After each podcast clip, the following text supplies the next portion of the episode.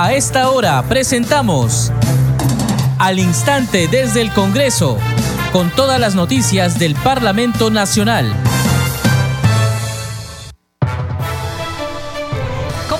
Buenas tardes, bienvenidos a su programa Al Instante desde el Congreso. Les saluda Gina Díaz y estos son los titulares. La Comisión Permanente del Congreso sesionará el lunes 26 de febrero para debatir importantes proyectos de ley.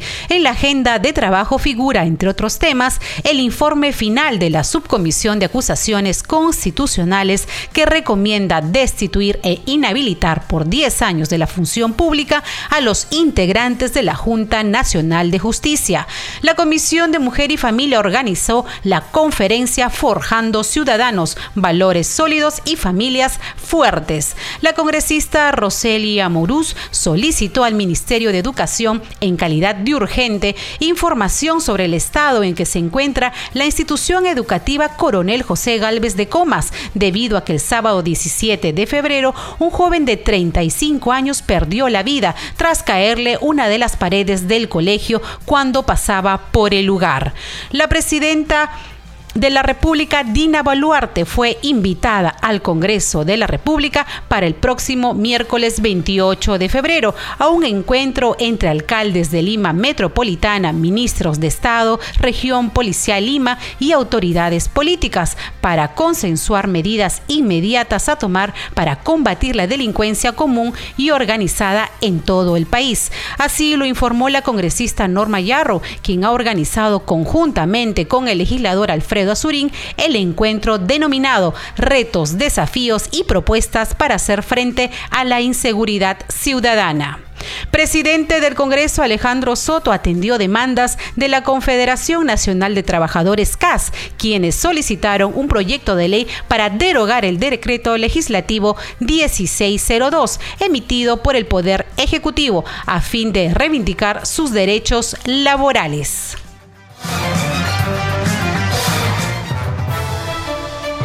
Bien, ahora vamos con el desarrollo de noticias en al instante desde el Congreso.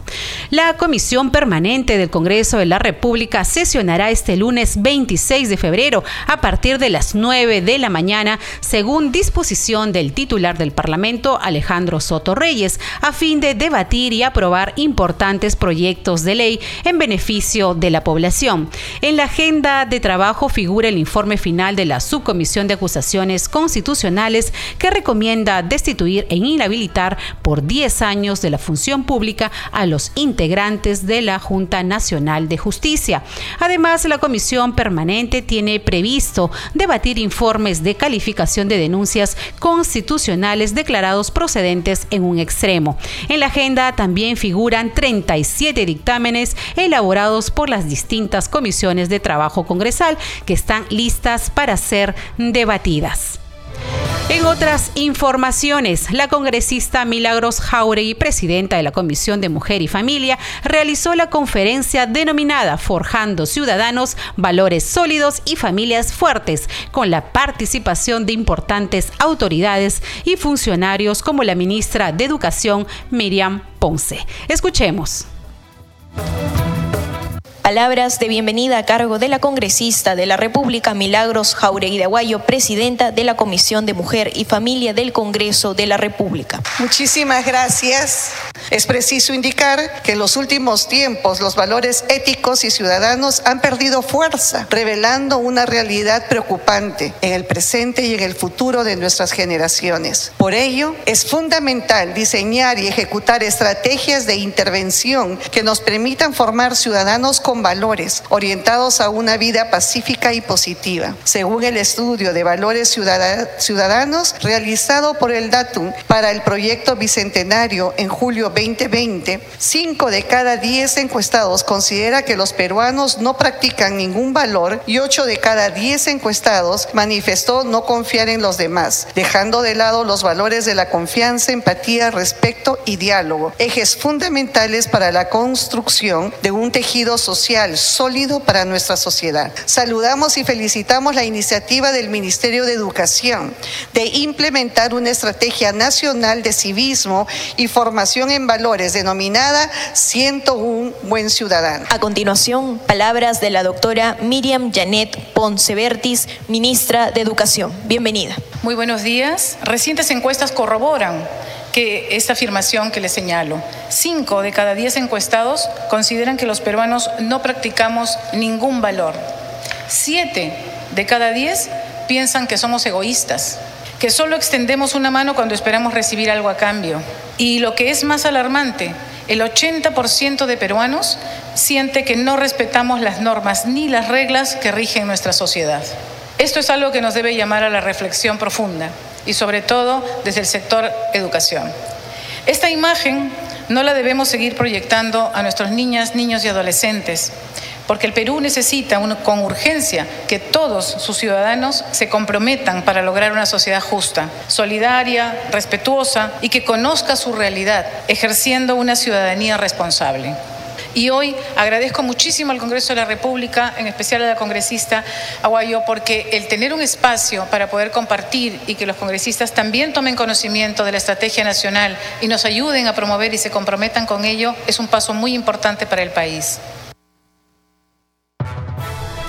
En el marco de su política de puertas abiertas, el titular del Congreso de la República, Alejandro Soto Reyes, recibió a la Confederación Nacional de Trabajadores CAS, quienes solicitaron una iniciativa legislativa para derogar el decreto legislativo 1602 emitido por el Poder Ejecutivo a fin de reivindicar sus derechos laborales. La reunión fue promovida por el segundo vicepresidente del Congreso, Waldemar Cerrón, y contó con la participación de los legisladores Margot Palacios, Kelly Portalatino, María Agüero Gutiérrez de la bancada Perú Libre y Edgar Tello Montes y Paul Gutiérrez del bloque magisterial de concertación nacional. Escuchemos.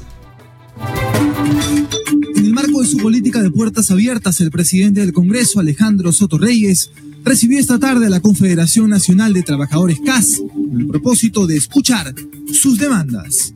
Y es un presidente que sí le interesa a la clase trabajadora y se ha comprometido en que esto no puede seguir la 1602 y que se tiene que rogar porque son derechos adquiridos y los derechos no son renunciables de los trabajadores. En la cita, representantes de los trabajadores CAS solicitaron al titular del Parlamento la derogación de un decreto legislativo emitido por el Poder Ejecutivo que aseguran afectarán el trabajo de unos 700.000 trabajadores a nivel nacional. En ese sentido, Soto Reyes les recomendó presentar una iniciativa para que ésta sea tratada en la Comisión de Trabajo y que dicho dictamen se vea posteriormente en el Pleno del Congreso. A razón de eh, que hay un decreto legislativo que ha emitido el Ejecutivo, que es la 1602, que va en contra de los derechos laborales adquiridos de todos los trabajadores CAS a nivel nacional, es decir, de todas las instituciones públicas. Entonces, este decreto legislativo, al ser atentatorio, eh, se ha eh, de manera coordinada, conjuntamente con los diferentes sindicatos que hoy se congregan en la Confederación, planteado una iniciativa legislativa que derogue este decreto legislativo atentatorio contra los derechos laborales de ellos. Sobre todo, se está atentando los derechos fundamentales de la clase trabajadora al someterlos a una evaluación de carácter eh, punitivo, ¿no? Es decir, los, los van a evaluar y en la segunda vez los retiran. Yo creo que eso no, no es justo porque más de 15, 14 años están trabajando y existen formas de evaluar ahora que se llama acompañamiento y monitoreo sin la necesidad de estar amenazando pues con el retiro a la clase trabajadora. En una reunión que fue promovida por el segundo vicepresidente del Congreso, Valdemar Cerrón Rojas, a la que también asistieron los legisladores Kelly Portalatino, Margot Palacios, Edgar Tello, María Agüero de la bancada de Perú Libre, así como Segundo Quirós y Paul Gutiérrez del bloque magisterial. El titular del Parlamento expresó la apertura y la total disposición de apoyar a la clase trabajadora. Explicó que desde el Congreso se viene trabajando para fortalecer el derecho de todos los trabajadores del país. Y en otro momento, el titular del Parlamento, Alejandro Soto Reyes, recibió la visita protocolar del presidente de la Cámara de Representantes de Uruguay, Sebastián Andújar. En la reunión, el parlamentario uruguayo reiteró que el sistema bicameral es un camino garantista y fortalece la institución democrática. Por su parte, el titular del Parlamento Nacional agradeció la visita y expresó que el retorno a la bicameralidad no solo va a ser garantista, sino también representativo. Escuchemos. recibió en su despacho en una reunión protocolar al presidente de la Cámara de Representantes del Uruguay, Sebastián Andújar. El presidente del Congreso, Alejandro Soto Reyes, encabezó este encuentro en el que se conversó sobre la bicameralidad, sistema parlamentario que se ejerce en este país sudamericano y que, según palabras del titular del Congreso uruguayo, fortalece la institución democrática y es garantista. Eh, justo uno de los temas que conversamos era el sistema bicameral, las garantías que este ofrece, la transparencia, la representatividad de toda la población, de, de toda la sociedad en cualquier país. Lo, lo vivimos, lo, lo compartimos, por eso también lo defendemos y ojalá que pronto Perú pueda retomar ese camino, que es un camino garantista y fortalece la institución democrática. Es una opinión desde el punto de vista personal y en representación de mi país porque hacemos usufructo de ese sistema y entendemos que es el mejor camino. El titular del Parlamento Nacional agradeció su visita y expresó que el retorno a la bicameralidad no solo va a ser garantista, sino también representativo, a propósito de la aprobación en primera votación de una ley de retorno a este sistema en la legislatura anterior. Yo le doy la bienvenida y le agradezco su presencia y creo que es importante participar en ello, que la población peruana conozca también eh, cómo es, eh, digamos, la bicameralidad, ¿no? Nosotros hemos tenido bicameralidad, pero hace más de 20 años atrás. Las nuevas generaciones eh, tal vez no conozcan de estas experiencias, pero hemos escuchado al presidente del Congreso o de la Cámara de Diputados del, del, Uruguay señalar que una característica fundamental de esto es que es garantista. Y creo que en eso todos estamos de acuerdo. Y por eso es que este Congreso del Bicentenario aprobó en primera legislatura, en la, en la legislatura pasada, ¿no? Eh, la posibilidad de que volvamos a ese sistema. Un sistema que seguro no solo va a ser garantista, sino más representativo. En la cita también participaron los congresistas Eduardo Salguana e Ilich López. Más temprano, Soto Reyes también recibió a los representantes de la Asociación de Desactivadores de Explosivos, quienes solicitaron al presidente del legislativo su apoyo para viabilizar el proyecto de ley número 5167, ley que declara héroes de la democracia a los miembros de la Unidad de Desactivación de Explosivos UDEX de la Policía Nacional, actualmente en la Comisión de Defensa. Nosotros, el presidente Alejandro Soto Reyes, desde un principio ha estado predispuesto siempre a, a, apoyarnos a nosotros, a apoyar esta ley que salga adelante. Ahora esperamos solamente que ya el Congreso en pleno nos apoye totalmente porque es una ley justa, con justicia para todos los TEDAS del Perú. Esta iniciativa propone modificar el primer párrafo del artículo 1 de la ley número 29031, ley que instituye el Día de los Defensores de la Democracia y crea la condecoración correspondiente. En otras noticias, con la finalidad de sancionar con la inhabilitación a los responsables de la paralización de obras públicas, la parlamentaria Kelly Ugarte presentó iniciativa legislativa que modifica la ley de contrataciones. Evitar proyectos paralizados y reactivarlos en beneficio de la población, sancionando a los responsables de la paralización de obras públicas, es la finalidad del proyecto de ley presentado por la congresista Katy Ugarte, quien propone agregar el artículo 50A en la ley de contrataciones del Estado para erradicar ese tipo de corrupción. El documento presentado indica que si una obra pública de nivel local, regional o nacional se paraliza por responsabilidad de los proveedores, participantes, postores, contratistas, subcontratistas y profesionales que se desempeñen como residente o supervisor de obra, el Tribunal de Contrataciones del Estado lo sanciona con una inhabilitación hasta que la obra pública llegue a la etapa de liquidación o por 10 años, lo que suceda primero, para participar en cualquier contratación pública. La misma sanción de inhabilitación por obras paralizadas se aplicará para las personas naturales o jurídicas que participen como gerente general o accionistas de las personas jurídicas. También se aplicará a consorcios o cualquier otro contrato que genere personería jurídica. Además, se autoriza el levantamiento del velo societario para identificar a los accionistas. En la exposición de motivos, la autora de la iniciativa legislativa considera necesario asegurar una inversión sólida en infraestructura en bienestar de los peruanos, toda vez que son 2.298 obras en todo el país detenidas, con una inversión acumulada significativa que representa 26.992 millones de soles. Con su reactivación se estimulará la economía y la creación de empleos, además de la mejora de calidad de vida de los ciudadanos al optimizar la prestación de servicios esenciales. Por ser un área de grave contaminación ambiental, ocasionando problemas de salud pública, así como la de la flora y fauna, como consecuencia de la contaminación del agua, el congresista Héctor Ventura presentó proyecto de ley que declara de interés nacional y necesidad pública la declaratoria de emergencia ambiental por contaminación del río Tumbes. Escuchemos.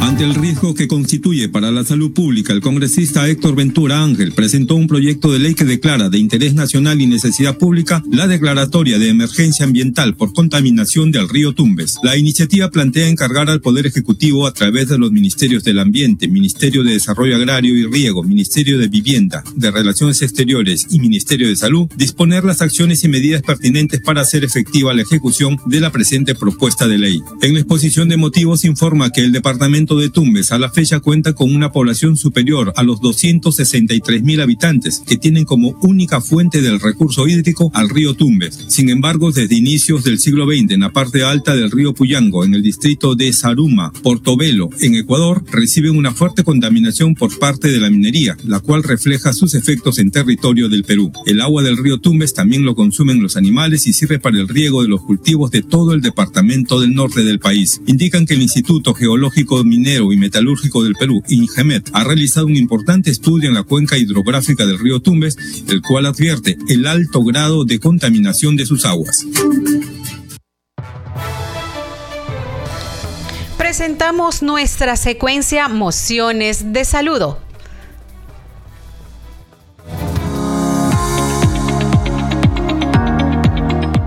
Mociones de saludo presentadas en el Congreso de la República. El Congreso de la República, a través de los congresistas William Zapata y Roberto Chabra, expresan el saludo y reconocimiento a todo el personal militar de las Fuerzas Armadas y a los valerosos peruanos combatientes del CENEPA, quienes arriesgaron su vida en defensa de la patria, asegurando la integridad territorial. Se conmemora sus 29 años de aniversario de las operaciones militares del Alto CENEPA, por lo cual se remite la presente moción de saludo al Ministerio de Defensa y por su intermedio a todos los miembros de las Fuerzas Armadas, así como a los deudos de los soldados que murieron en el campo de batalla defendiendo el territorio patrio.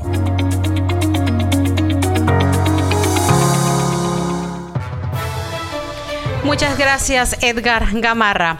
Con votación unánime se aprobó en Comisión de la Mujer el dictamen del proyecto de ley 5621, mediante el cual se propone la ley que modifica el decreto de urgencia 005-2020, que establece asistencia económica para contribuir a la protección social y el desarrollo integral de las víctimas indirectas de feminicidio, a fin de ampliar sus beneficios a las víctimas de tentativa de feminicidio que hayan quedado con incapacidad física permanente. Escuchemos el informe.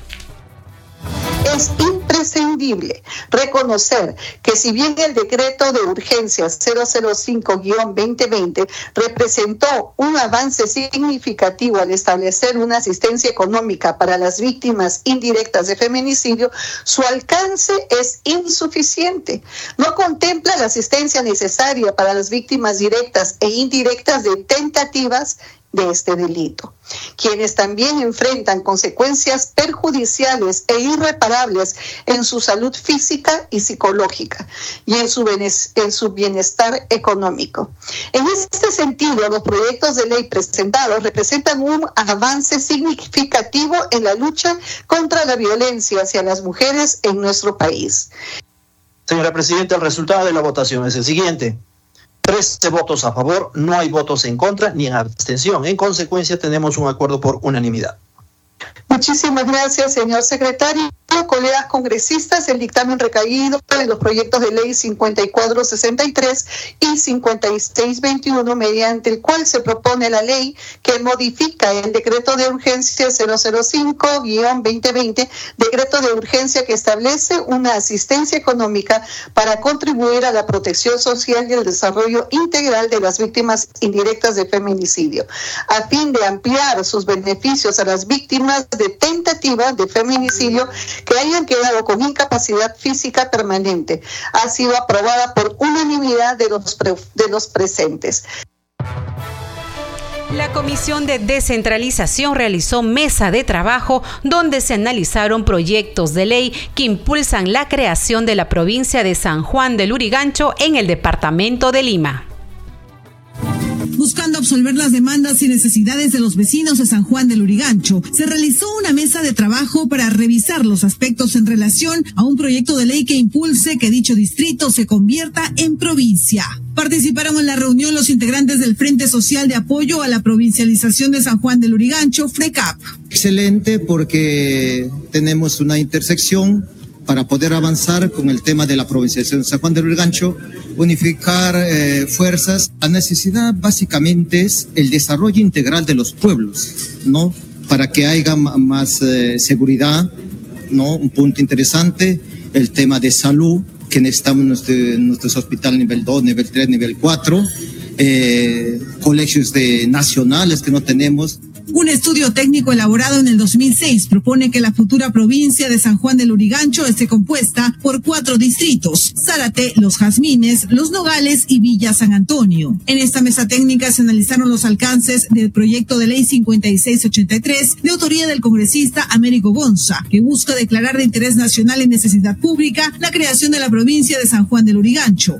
También se suma a esta propuesta la iniciativa legislativa 7025 del segundo vicepresidente del Congreso, Waldemar Cerrón. Ya es de justicia que el distrito más grande de Latinoamérica, con casi dos millones de peruanos, de personas, hermanos, hermanas, muchos provincianos como nosotros que se han asentado y han hecho patria acá en Lima, en San Juan del Urigancho, pasen ahora a ser una provincia propiamente dicha para que tenga mayor capacidad de desarrollo, ¿no? La titulación, el servicio médico, la educación, la salud, toda la problemática significa crecer, ¿no? También está nuestro colega Waldemar, quien también ha presentado un proyecto en la misma eh, en el mismo sentido. Hay congresistas de otras bancadas también que se están sumando a este proyecto porque finalmente es para el beneficio del desarrollo de San Juan de Lurigancho. Es necesario contar con una provincia, la provincia más grande de Lima y de Latinoamérica. Hay personas que aún todavía no han dejado de lado sus mezquindades políticas y piensan pues que San Juan de Lurigancho debe estar siempre condenado a ser un distrito, siendo un emporio social donde se reúne la mayor cantidad de la clase trabajadora que necesita servicios de educación, transporte, salud, inclusive el apoyo de la reactivación económica a través de las pymes y las MIPES que más o menos en un 40-50 50%, por decirlo más, se desarrolla en San Juan del Urigancho. San Juan del Urigancho debe ser una propuesta, un orgullo para el país de cómo los provincianos somos capaces de levantar no solo el rostro, sino las manos para trabajar. Cabe indicar que las iniciativas legislativas serán revisadas en la Comisión de Descentralización, Regionalización, Gobiernos Locales y Modernización del Estado, presidida por el congresista Alejandro Cabero. Congreso en redes. A esta hora presentamos Congreso en redes. Damos pase a nuestra compañera Danitza Palomino. Muchas gracias Gina. Vamos a dar cuenta de las publicaciones en redes sociales. Iniciamos con la Comisión de Defensa del Consumidor. Dice lo siguiente, la comisión analizará los problemas que enfrenta la población de la región Tumbes, incluyendo la falta de acceso a servicios básicos como agua potable, educación y salud, en el marco de la octava audiencia pública descentralizada.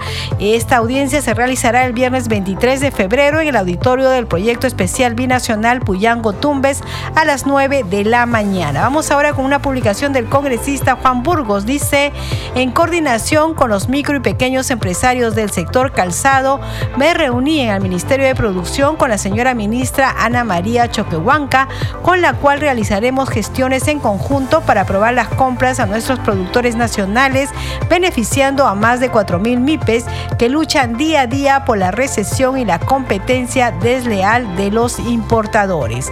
Vamos ahora con la publicación del congresista Luis Ángel Aragón dice lo siguiente, junto al alcalde distrital de Víctor Largo Herrera nos reunimos con el viceministro de Transportes Ismael Suta para destrabar la ejecución de la obra mejoramiento del borde costero de los balnearios de Las Delicias, Buenos Aires y Huanchaco, cuyo concurso quedó otra vez desierto. Y finalmente el congresista Jorge Montoya publica en sus redes sociales lo siguiente, ante las devastadoras consecuencias de las intensas lluvias en Tumbes y Piura, insto a la ministra de Vivienda Jania Pérez de Cuellar a brindar explicaciones sobre las acciones tomadas para enfrentar esta emergencia. La población afectada merece respuestas inmediatas. Es esencial, dice el congresista Montoya, recordar que más allá de eventos deportivos, la prioridad debe ser la seguridad y bienestar de la población, con al menos medio centenar de viviendas afectadas y 500 hectáreas de cultivo perdidas. La atención urgente a esta situación es fundamental. Bien, Gina, son algunas de las publicaciones en redes sociales. Adelante con usted en estudios. Muchas gracias, Danitza, por la información. Este programa se escucha en las regiones del país gracias a las siguientes emisoras. Radio Inca Tropical de Abancaya Purímac, Cinética Radio de Ayacucho, Radio TV Shalom Plus de Tingo María, Radio Madre de Dios de Puerto Maldonado, Radio TV Perú de Juliaca Puno, Radio Amistad de Lambayeque, Radio El Pueblo de Ayacucho, Radio Satel Perú de Lampa en Puno, Radio La Voz del Valle de Aplao en Arequipa. Radio Estar de Moyendo en Arequipa, Radio Gaceta Ucayalina Online, Radio Líder de la Unión en Piura, Radio Victoria de Ocros en Huamanga, Ayacucho. Enseguida, los titulares de cierre. La Comisión Permanente del Congreso sesionará el lunes 26 de febrero para debatir importantes proyectos de ley. En la agenda de trabajo figura, entre otros temas, el informe final de la Subcomisión de Acusaciones Constitucionales que recomienda destituir e inhabilitar por 10 años de la función pública a los integrantes de la Junta Nacional de Justicia. La Comisión de Mujer y Familia organizó la conferencia Forjando Ciudadanos valores sólidos y familias fuertes. La congresista Roseli Amorús solicitó al Ministerio de Educación en calidad de urgente información sobre el estado en que se encuentra la institución educativa Coronel José Galvez de Comas, debido a que el sábado 17 de febrero un joven de 35 años perdió la vida tras caerle una de las paredes del colegio cuando pasaba por el lugar.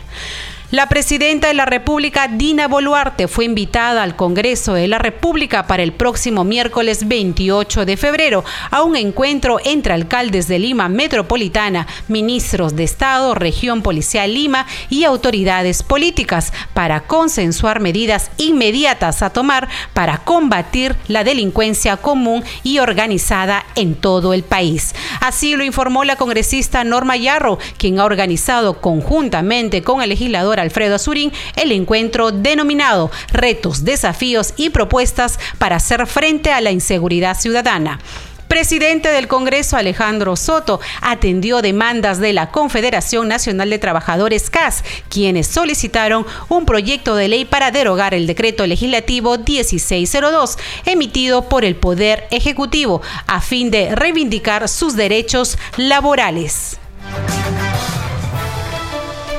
Hasta aquí las noticias en al instante desde el Congreso. En los controles nos acompañó Franco Roldán. Saludamos a Radio Luz y Sonido de Huánuco, Radio Capullana de Sullana en Piura, Radio Sabor Mix 89.9 FM de Quillo en Yungay, Ancash, Radio Mariela de Canta, Radio Sónica de Ayacucho, Radio Estéreo 1 de Jauja en Junín, Radio Acari de Arequipa, Radio Continental de Sicuán Cusco, Radio Máxima de Santa Rosa de Quives, Radio Shalom 104.5 FM Villarrica, Oxapampa en Pasco y Radio Santa Cruz en Arequipa y Moquegua, que retransmiten nuestro programa. Hasta mañana.